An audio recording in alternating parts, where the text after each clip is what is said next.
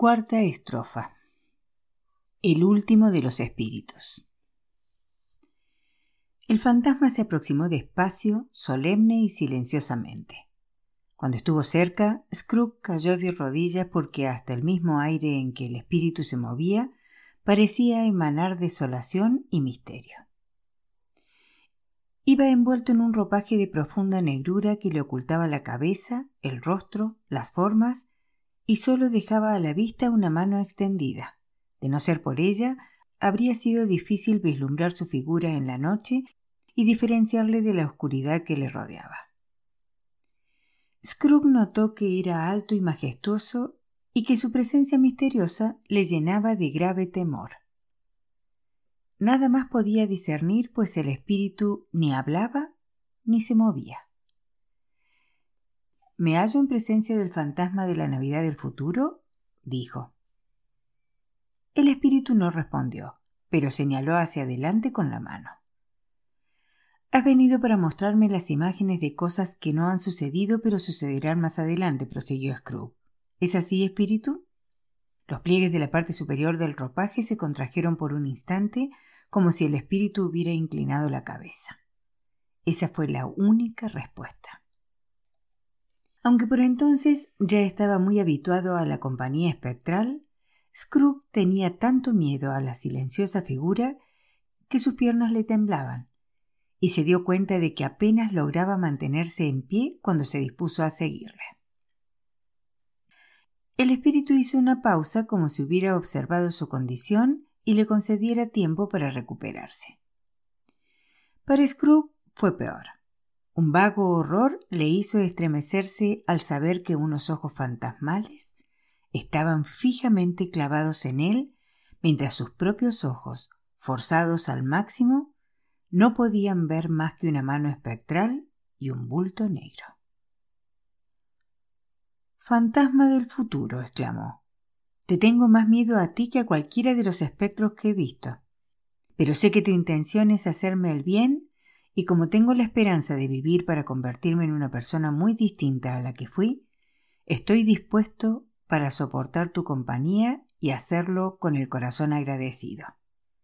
¿No vas a hablarme? No hubo contestación.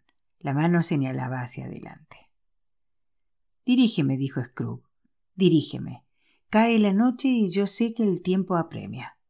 Condúceme, espíritu. El fantasma se movió igual que se le había acercado. Scrooge le siguió a la sombra de su ropaje que le sostenía, pensó, y le llevaba en volandas.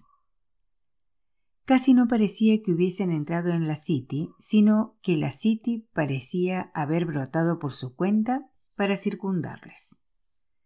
Y allí estaban, en el mismo corazón de la City, en la bolsa, entre los hombres de negocios que se apresuraban de aquí para allá, hacían tintinear las monedas en sus bolsillos, conversaban en grupos, miraban sus relojes, jugueteaban con grandes sellos de oro, tal como Scrooge les había visto hacer con mucha frecuencia. El espíritu se detuvo al lado de un grupito de negociantes. Al observar que les estaba señalando con la mano, Scrooge avanzó para oír su conversación. No, decía un hombre muy gordo con una papada monstruosa. No estoy muy enterado. Lo único que sé es que está muerto. ¿Cuándo murió? preguntó otro. Anoche, creo. ¿De qué? ¿Qué le pasaba? preguntó un tercero mientras sacaba una gran cantidad de rapé de una caja enorme. Pensé que no se iba a morir nunca. Sabe Dios, dijo el primero dando un bostezo. ¿Qué ha hecho con el dinero?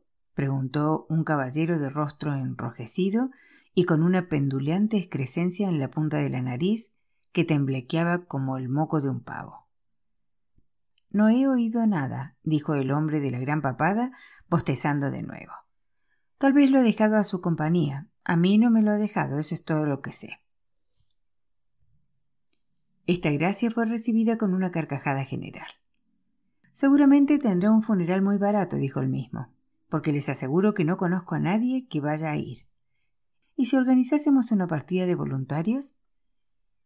No me importa ir si va a haber un almuerzo, observó el caballero de la excrescencia en la nariz. Pero si voy, hay que darme de comer. Más carcajadas. Bueno, Después de todo, yo soy el más desinteresado, dijo el primer interlocutor, pues nunca llevo guantes negros y nunca almuerzo. Pero yo me ofrezco a ir si va alguien más.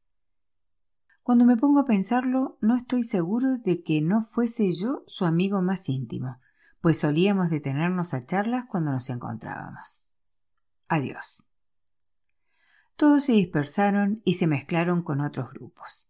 Scrooge los conocía y miró al espíritu pidiendo una explicación. El fantasma se deslizó hasta una calle. Señaló con los dedos a dos personas que se encontraban. Scrooge volvió a prestar atención pensando que allí podría estar la explicación. También conocía a esos dos hombres perfectamente. Eran hombres de negocios muy ricos e importantes. Siempre había considerado esencial que le tuvieran en su estima desde un punto de vista mercantil, claro está, exclusivamente desde el punto de vista de los negocios. ¿Cómo está usted? dijo. ¿Qué tal está usted? respondió el otro. Bien, dijo el primero.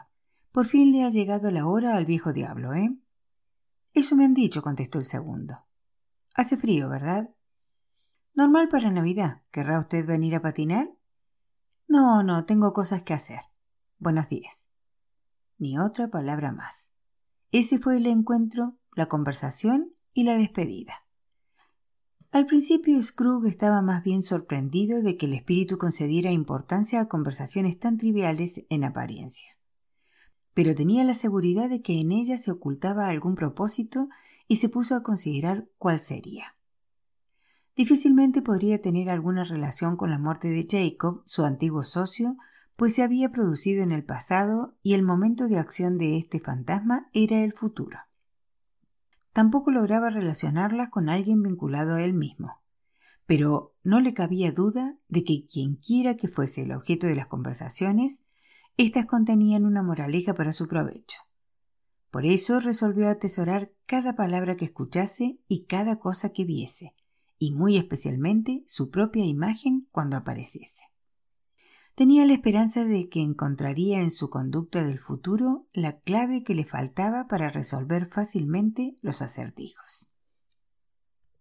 Miró a su alrededor buscando su propia imagen, pero en su esquina habitual estaba otro hombre, y aunque el reloj señalaba la hora en que él solía estar allí, no vio rastro de su persona entre las multitudes que cruzaban el Porsche.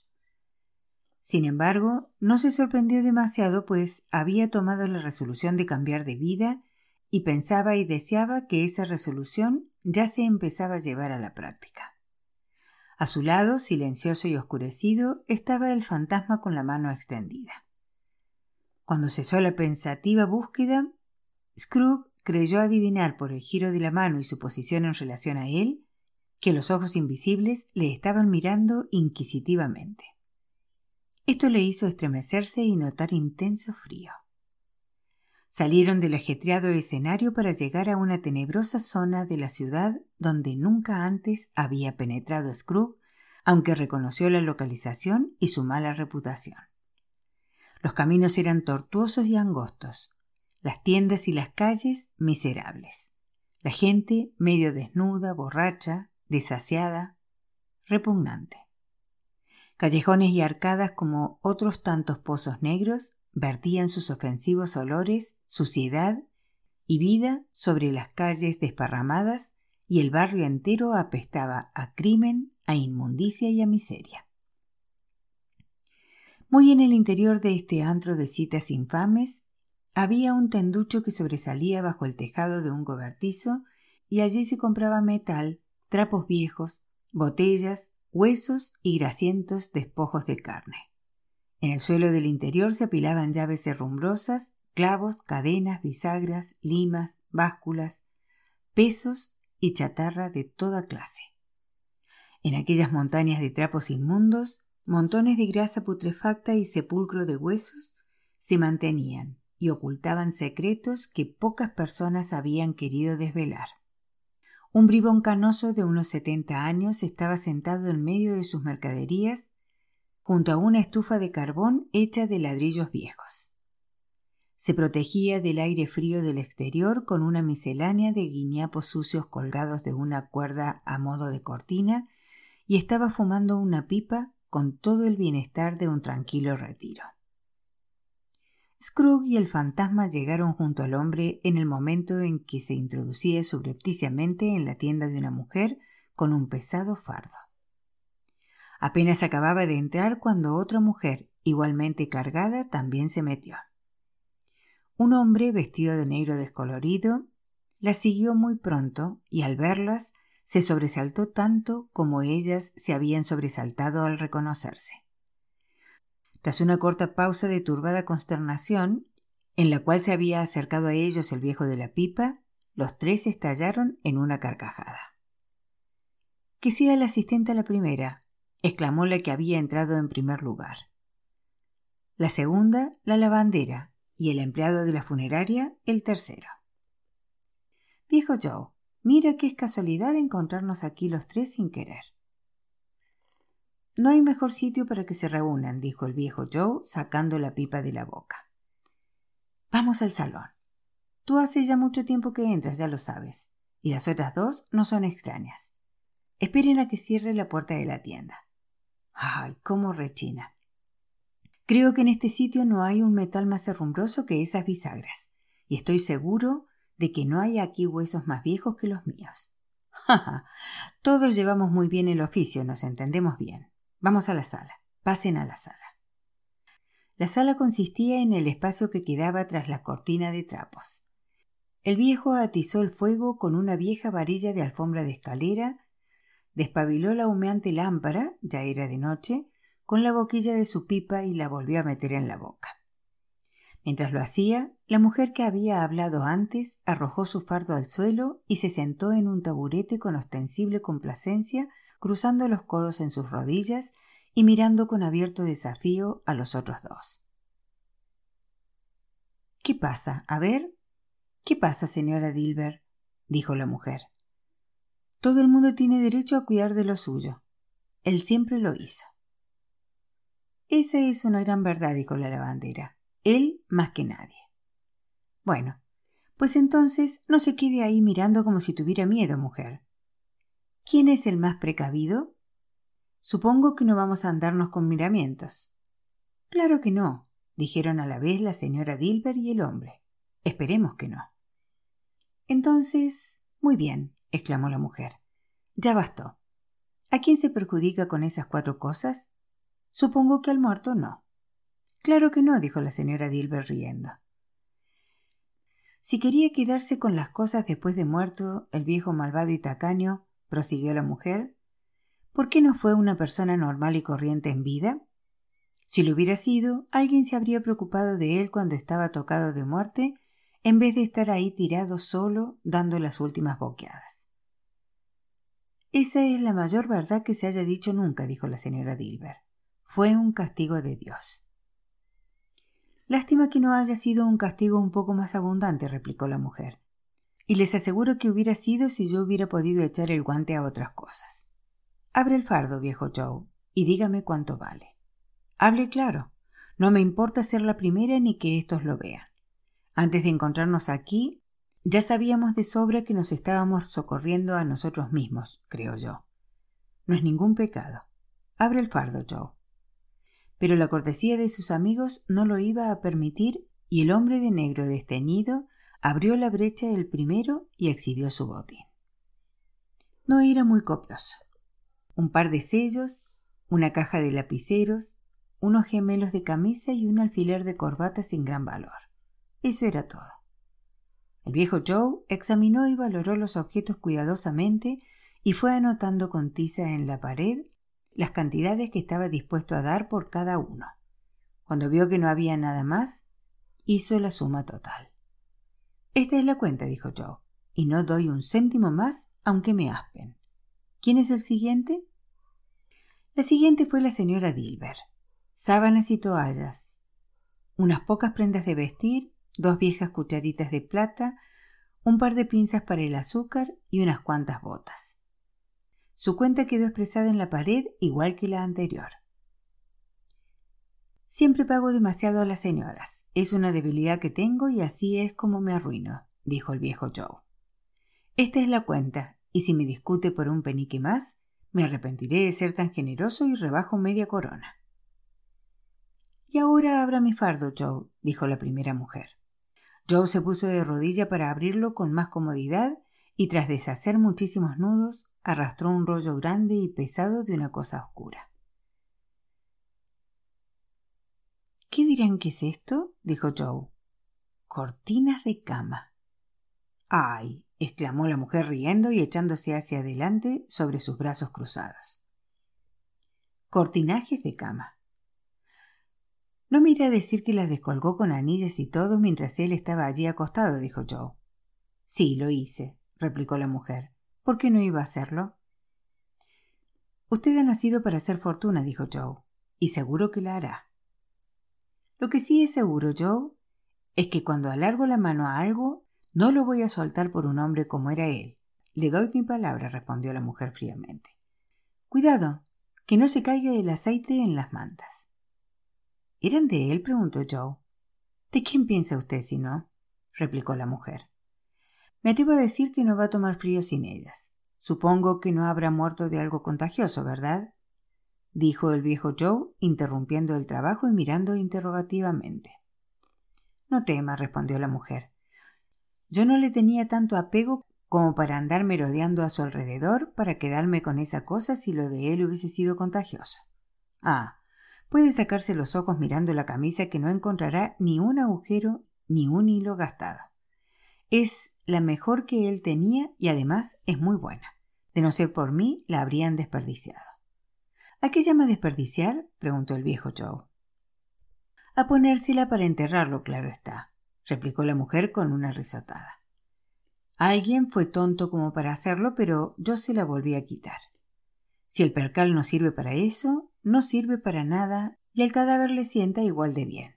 No podía estar más feo que con la otra. Scrooge escuchaba este diálogo horrorizado. Se habían sentado agrupados en torno al botín a la escasa luz de la lámpara del viejo, y Scrooge le contemplaba con un aborrecimiento y una repugnancia tales que no habrían sido mayores aunque hubiera tratado de demonios obscenos comerciando con el mismísimo cadáver. Ja, ja, rió la misma mujer cuando el viejo Joe sacó una bolsa de franela con dinero y distribuyó en el suelo las diversas ganancias de cada uno.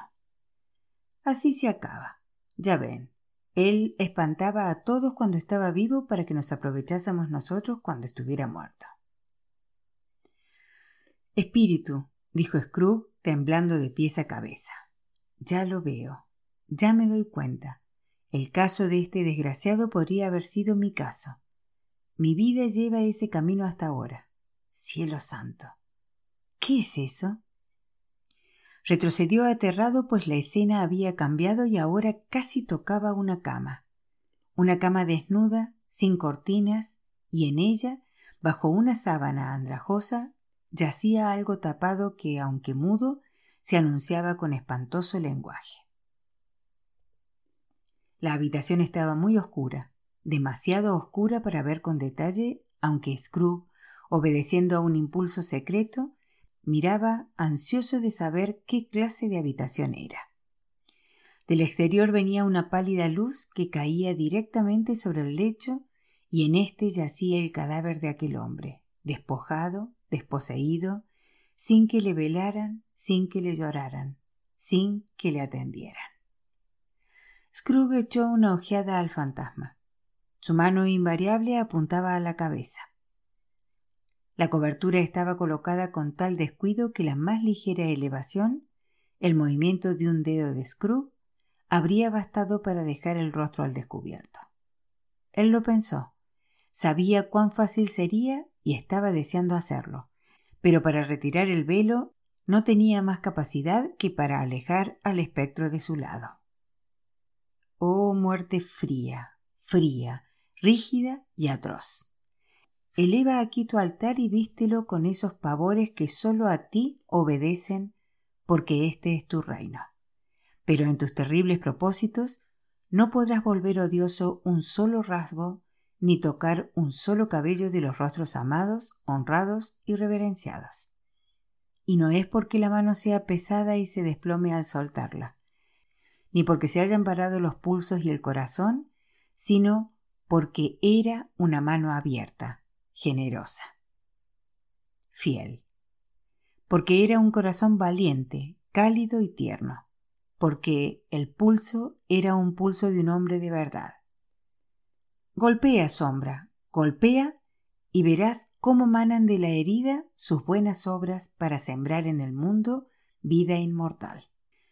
Ninguna voz pronunció esas palabras al oído de Scrooge y sin embargo las escuchó cuando estaba mirando el lecho. Si este hombre se pudiera levantar ahora, pensó, ¿cuáles serían sus sentimientos? ¿La avaricia, el trato despiadado, la intención de escapar? A buen fin le habían llevado, en verdad.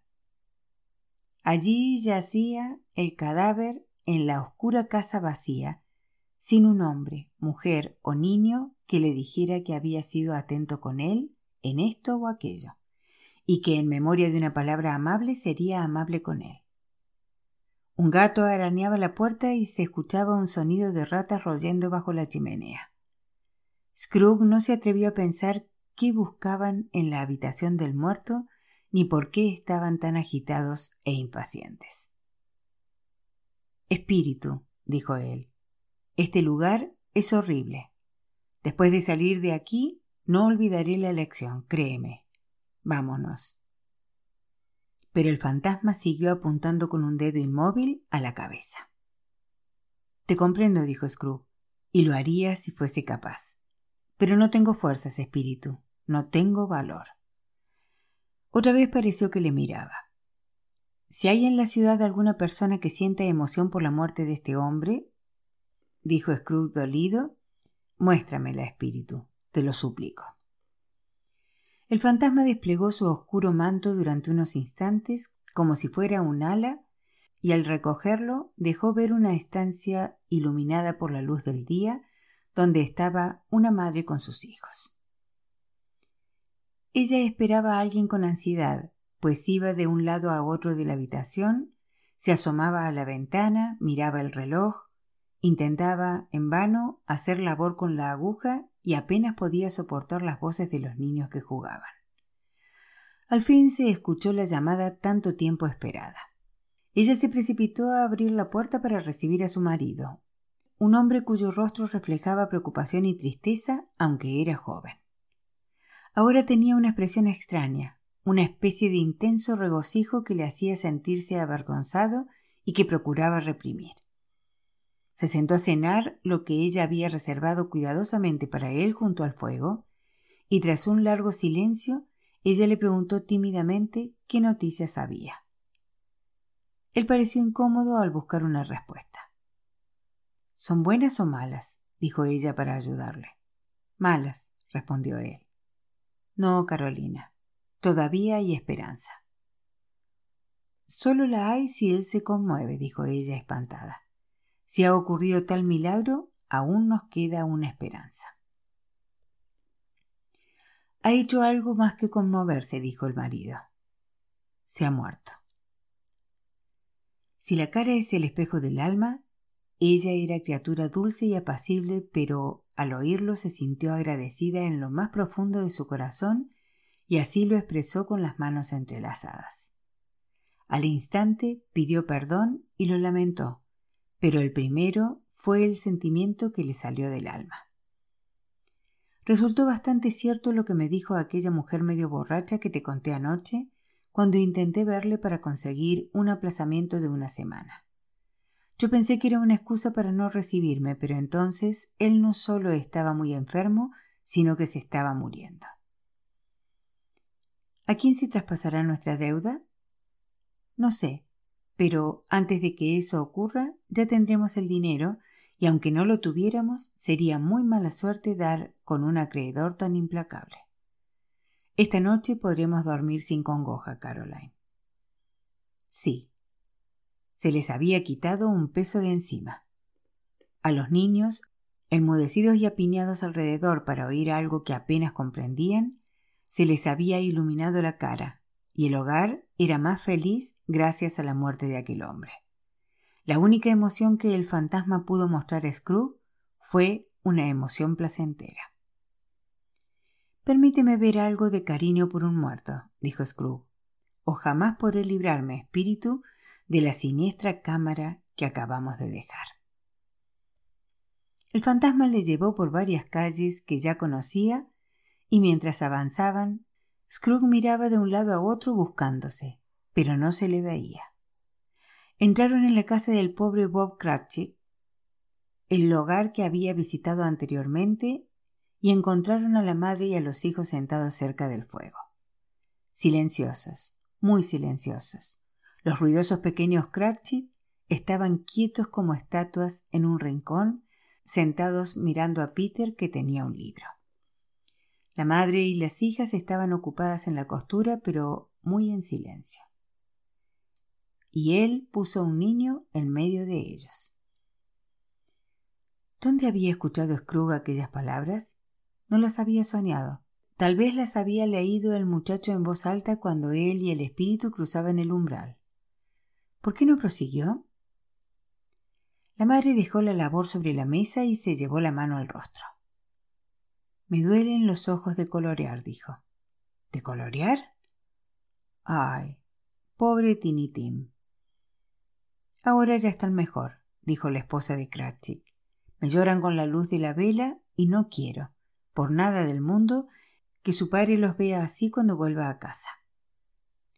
Ya debe ser casi la hora. Más bien pasa, respondió Peter cerrando el libro. Pero Creo que estas últimas tardes viene andando más despacio que de costumbre, madre. Se quedaron otra vez muy silenciosos. Finalmente, con una voz firme, animada, que solo se quebró una vez, ella dijo Le recuerdo andando con Tiny Tim en sus hombros muy deprisa. Y yo también, exclamó Peter, con frecuencia. Y yo también, dijo otro. Todos acordaban, pero él pesaba tan poco, prosiguió ella atenta a la labor. Y su padre le amaba tanto que no era una molestia, ninguna molestia. Y ahí está vuestro padre en la puerta. Se precipitó a su encuentro y el pobre Bob, con su bufanda de lana, la necesitaba el buen hombre, entró en la casa. Ya tenía el té preparado en la chapa de la cocina y todos procuraron anticiparse a los demás para servirle. Después los dos jóvenes Cratchit se sentaron en sus rodillas y apoyaron en su rostro una pequeña mejilla como diciendo No te preocupes, padre, no estés triste. Bob estuvo muy animado con ellos y muy agradable con toda la familia. Contempló la labor que estaba sobre la mesa y alabó la habilidad y rapidez de la señora Cratchit y las chicas. Quedaría terminada mucho antes del domingo, les dijo. Domingo. Entonces, ¿Fuiste hoy, Robert? dijo su esposa. Sí, querida, respondió Bob. Me hubiera gustado que hubieras podido ir. Te habría tranquilizado ver lo verde que es ese sitio. Pero ya lo verás con frecuencia.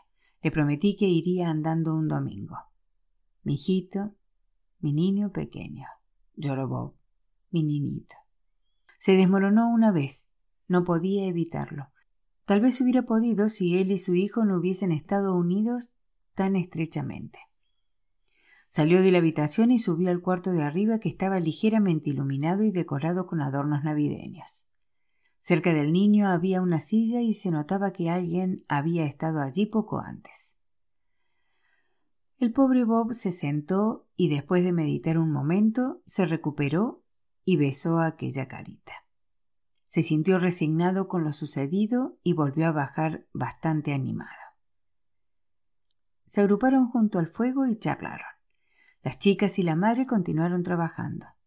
Bob les habló de la extraordinaria amabilidad del sobrino del señor Scrooge, al que apenas había visto una sola vez, y sin embargo, al encontrárselo aquel día en la calle, se había dado cuenta de que Bob parecía un poco.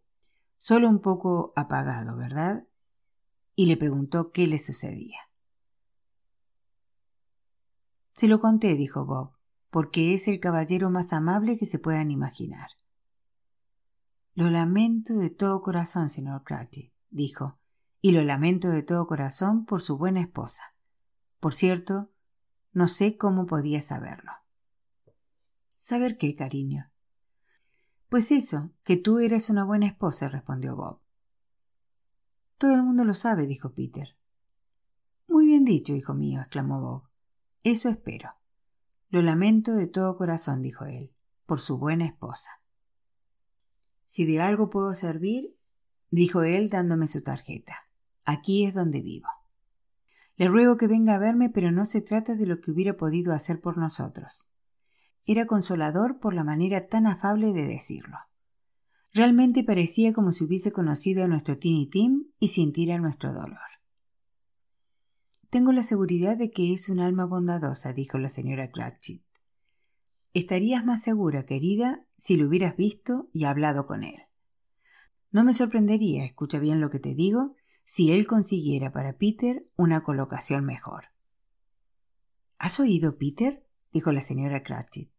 Y entonces, dijo una de las chicas, Peter se asociará con otro y se establecerá por su cuenta. Cállate ya, replicó Peter gesticulando. Es probable que ocurra un día de estos, dijo Bob, aunque para eso hay tiempo de sobra. Pero, aunque nos separemos unos de otros, sea cuando sea, estoy seguro de que ninguno se olvidará de Tinitín, ¿verdad? La primera separación de uno de nosotros. Jamás, padre, exclamaron todos. Y ahora, yo sé, queridos míos, dijo Bob, yo sé que cuando recordemos lo paciente y tranquilo que era, aunque era muy pequeño, un niño chiquitín, no reñiremos por naderías, olvidándonos así del pobre Tinitín. No, jamás, padre, dijo el pobre Bob. Estoy muy contento. La señora Cratchit le besó, sus hijas le besaron, los dos jóvenes Cratchit le besaron y Peter y él se estrecharon las manos. Espíritu de Tinitín, tu infantil esencia procedía de Dios. Espectro, dijo Scrooge, presiento que ha llegado el momento de separarnos. No sé cómo, pero lo sé. Dime, ¿quién era el hombre muerto que vimos? El fantasma de la Navidad del futuro, igual que en anterior ocasión, le trasladó, aunque pensó que eran otros tiempos, pues no parecía existir un orden en las últimas visiones, si bien todas se desarrollaban en el futuro, a los lugares frecuentados por los hombres de negocios, pero a él no se le veía por ninguna parte. Además, el espíritu no se detenía, sino que seguía directamente como si se encaminara a una meta ahora deseada, hasta que Scrooge le rogó que se detuviera unos instantes. En este patio, dijo Scrooge, que estamos atravesando rápidamente, es donde tengo mi despacho, y ahí he trabajado durante largo tiempo. Estoy viendo la casa. Déjame contemplar cómo estaré en el futuro. El espíritu se detuvo, pero la mano señalaba a otra parte. La casa está por allá, exclamó Scrooge. ¿Por qué señalas a otro lado? El dedo inexorable no cambió. Scrooge se precipitó hacia la ventana de su oficina y miró el interior. Seguía siendo una oficina, pero no la suya. Los muebles no eran los mismos y el personaje sentado no era él. El fantasma seguía señalando la misma dirección. Scrooge se volvió a unir a él y deseando saber por qué razón y a dónde iban, le acompañó hasta una verja. Antes de entrar se detuvo un momento para mirar a su alrededor. Un cementerio parroquial. Así pues, aquí yacía bajo tierra el desdichado hombre cuyo nombre iba a conocer ahora. El sitio merecía la pena. Emparedado entre edificios, cubierto de hierbajos, vegetación de la muerte, no de la vida, demasiado atiborrado de enterramientos, inflado de voracidad satisfecha. Bonito lugar. El espíritu se detuvo entre las tumbas y señaló una. Scrooge avanzó hacia ella temblando. El fantasma estaba exactamente igual que antes, pero Scrooge tenía miedo de ver una nueva significación en su solemne forma. Antes de que siga acercándome a esa losa que señalas, dijo Scrooge, respóndeme a una pregunta. ¿Son las imágenes de cosas que van a suceder o solamente imágenes de cosas que podrían suceder? pero el fantasma señalaba con el dedo hacia abajo la tumba que tenía delante. El rumbo de la vida de un hombre presagia cierto final que se producirá si el hombre persevera, dijo Scrooge. Pero si se modifica el rumbo, al final cambiará. Dime que eso es lo que me estás enseñando. El espíritu permaneció tan inconmovible como siempre. Tembloroso, Scrooge se arrastró hacia él y siguiendo la indicación del dedo, leyó en la losa de la abandonada tumba su propio nombre. Ebenezer Scrooge. ¿Soy yo el hombre que yace en la cama? gritó arrodillado. El dedo le señaló a él y otra vez la tumba. No, espíritu, no, no. Allí continuaba el dedo. Espíritu. gritó agarrándose con fuerza al manto. Escúchame. Ya no soy como antes. Gracias a este encuentro ya no seré el mismo que antes. ¿Por qué me muestras todo esto si ya no hay esperanza en mí? Por vez primera la mano pareció vacilar. Espíritu bueno, continuó diciendo postrado en el suelo. Tu benevolencia intercede en mi favor y me compadece. Dime que todavía puedo modificar las imágenes que me has mostrado si cambio de vida. La mano benéfica temblaba. Haré honor a la Navidad en mi corazón y procuraré mantener su espíritu a lo largo de todo el año. Viviré en el pasado, el presente y el futuro. Los espíritus de los tres me darán fuerza interior y no olvidaré sus enseñanzas. Ay, dime que podré borrar la inscripción de esta losa. En su agonía se agarró a la mano espectral. La mano trató de soltarse, pero Scrooge la retuvo con fuerza implorante. El espíritu, aún con mayor fuerza, le rechazó. Alzando sus manos en una postrer súplica para cambiar su destino, Scrooge vio una alteración en la capucha y túnica del fantasma que se encogió, se desmoronó y se convirtió en la columna de una cama.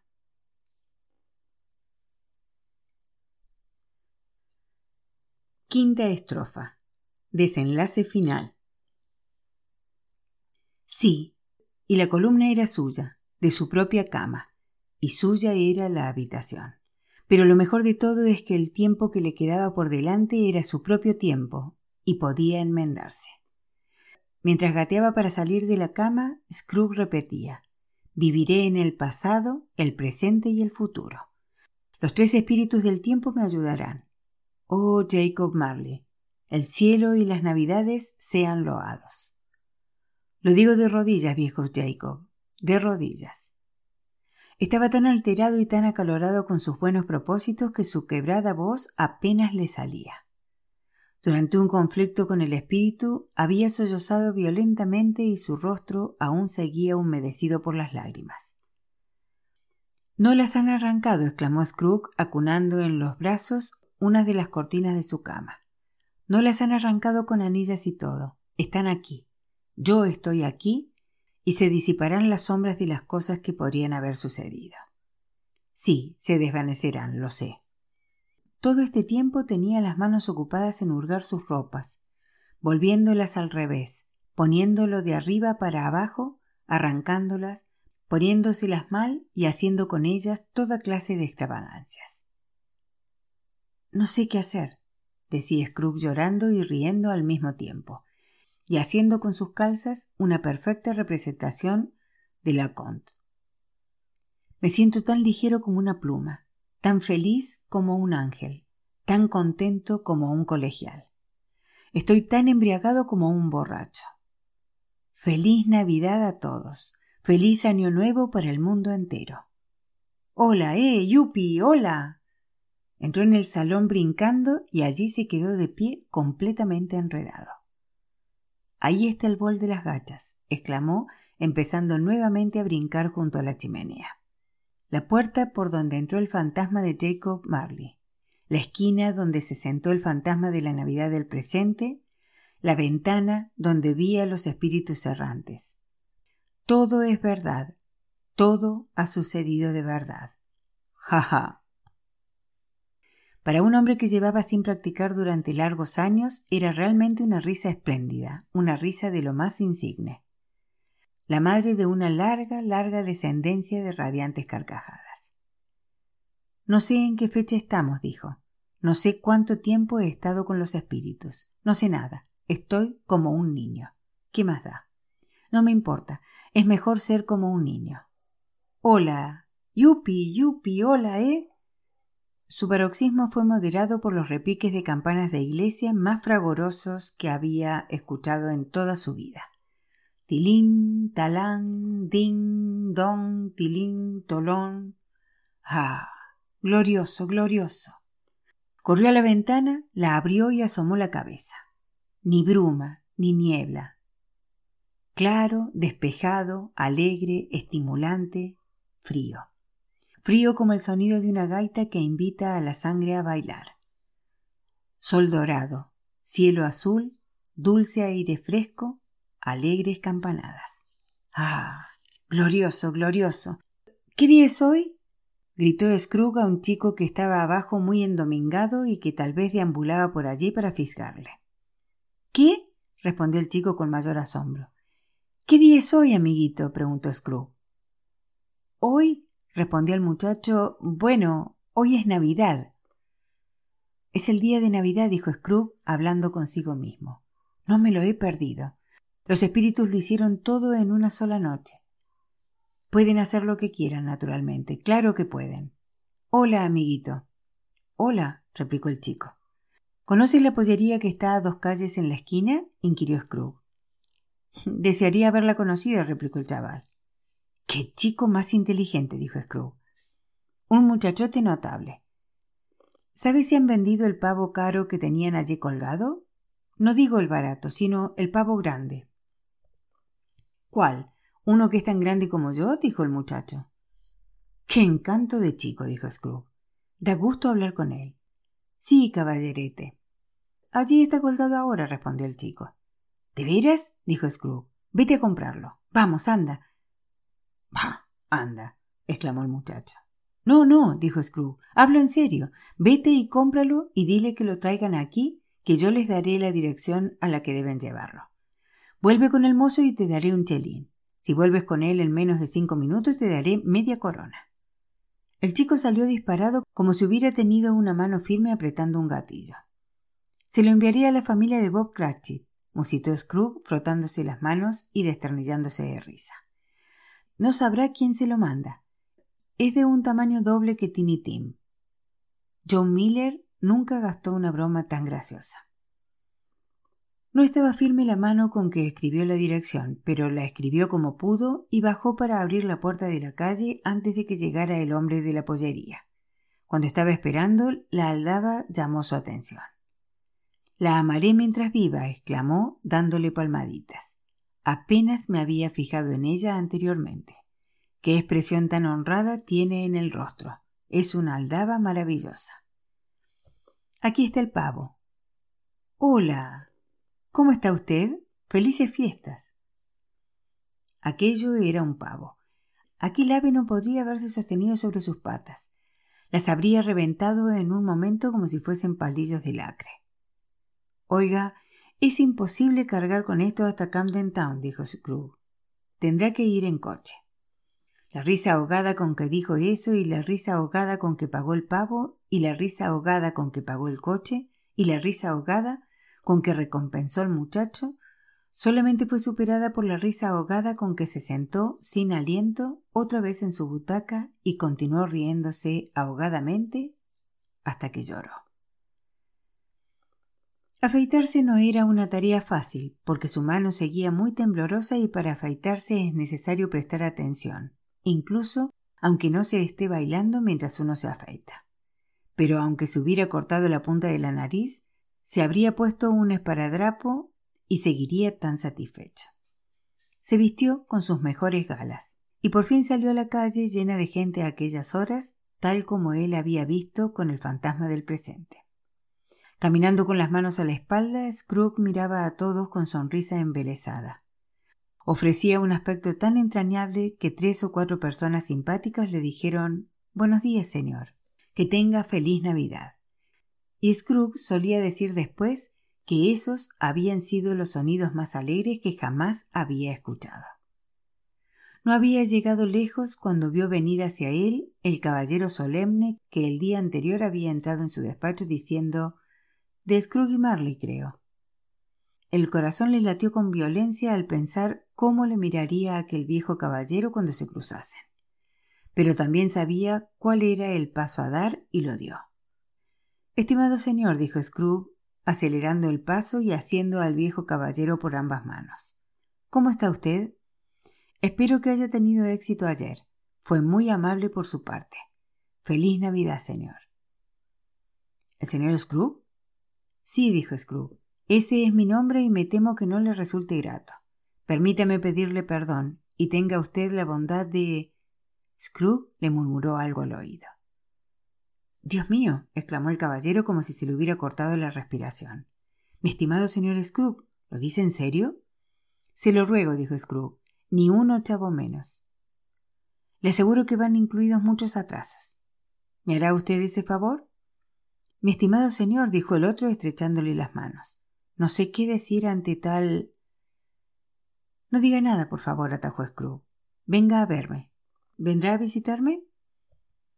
Lo haré, exclamó el caballero, y estaba claro que esa era su intención. Gracias, dijo Scrooge, muy agradecido. Un millón de gracias. Adiós. Estuvo en la iglesia, deambuló por las calles, contempló a la gente apresurándose de un lado a otro, dio palmaditas en la cabeza de los niños, se interesó por los mendigos, miró las cocinas de las casas, abajo y las ventanas de arriba, y descubrió que todo le resultaba un placer. Nunca había imaginado que un paseo le pudiera reportar tanta felicidad. Por la tarde encaminó sus pasos hacia la casa de su sobrino. Pasó por delante de la puerta una docena de veces antes de acumular el valor suficiente para subir y llamar, pero tuvo el atranque y lo hizo. ¿Está el señor en casa, guapa? dijo Scrooge a la chica. Guapa chica, en verdad. Sí, señor. ¿Dónde está, cariño? dijo Scrooge. Está en el comedor, señor, con la señora. Le acompañaré arriba, por favor. Gracias. Ya me conoce, dijo Scrooge, con la mano puesta en la manilla del comedor. Voy a entrar, guapa. Abrió la puerta suavemente y asomó la cara. Ellos estaban revisando la mesa magníficamente puesta, pues estas parejas jóvenes siempre se ponen nerviosos con cosas así y les gusta que todo esté como es debido. Fred, dijo Scrooge. ¡Ay, señor! ¡Qué susto se llevó la sobrina política! Scrooge había olvidado que estaba sentada en el rincón con el escabel, si no, por nada del mundo lo habría hecho. Válgame Dios, ¿quién es? exclamó Fred. Soy yo, tu tío Scrooge. He venido a cenar. ¿Puedo quedarme, Fred? ¿Que si podía? Fue una suerte que no se le cayera el brazo con las sacudidas. En cinco minutos se sentía como en su casa. Nada podía ser más entrañable. La sobrina era igual que la había visto y Topper cuando llegó, y la hermana rellenita y todos los demás. Maravillosa reunión, maravillosos juegos, maravillosa concordia, maravillosa felicidad. Pero la mañana siguiente llegó temprano a la oficina. Si pudiera ser el primero y sorprender a Bob Cratchit llegando con retraso. En ello había puesto todo su empeño. Y lo consiguió, sí, lo consiguió. En el reloj dieron las nueve. Bob sin aparecer. Dieron las nueve y cuarto. Bob sin aparecer. Llegó con dieciocho minutos y medio de retraso.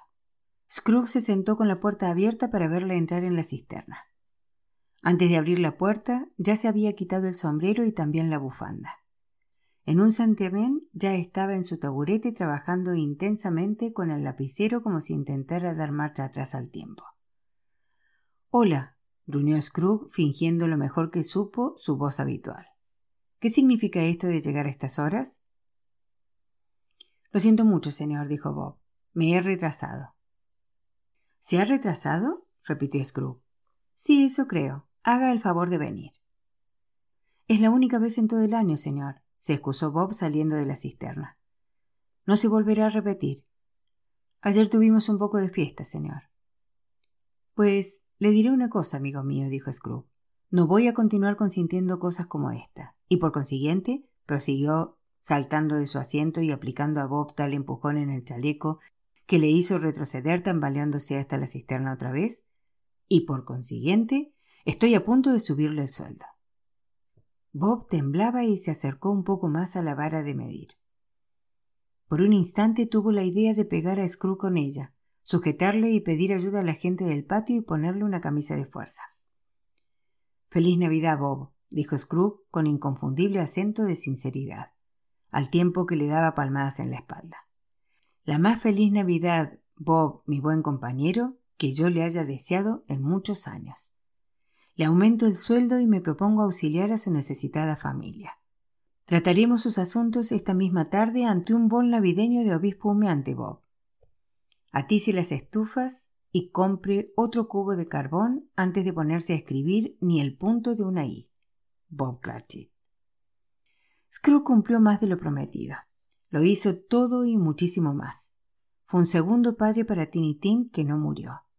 Se convirtió en el amigo, amo y hombre más bueno que se conoció en la vieja y buena ciudad o en cualquier otra buena ciudad, pueblo o parroquia del bueno y viejo mundo. Algunas personas se reían al ver el cambio, pero él las dejaba reírse sin prestarles atención, pues era lo bastante sabio para darse cuenta de que nada bueno sucede en este globo sin que determinadas personas se harten de reír al principio. Sabía que tales personas siempre estarían ciegas y consideraba el malicioso brillo y arruga de sus ojos como una enfermedad cualquiera, con manifestaciones menos atractivas. Su propio corazón reía y con eso le bastaba. No volvió a tener trato con aparecidos, pero en adelante vivió bajo el principio de abstinencia total y siempre se dijo de él que sabía mantener el espíritu de la Navidad como nadie. Ojalá se pueda decir lo mismo de nosotros, de todos nosotros. Y así, como dijo Tinitín, que Dios nos bendiga a todos, a cada uno de nosotros. Y así terminamos esta hermosa historia. Tengan todos una hermosa Navidad. Un gran abrazo.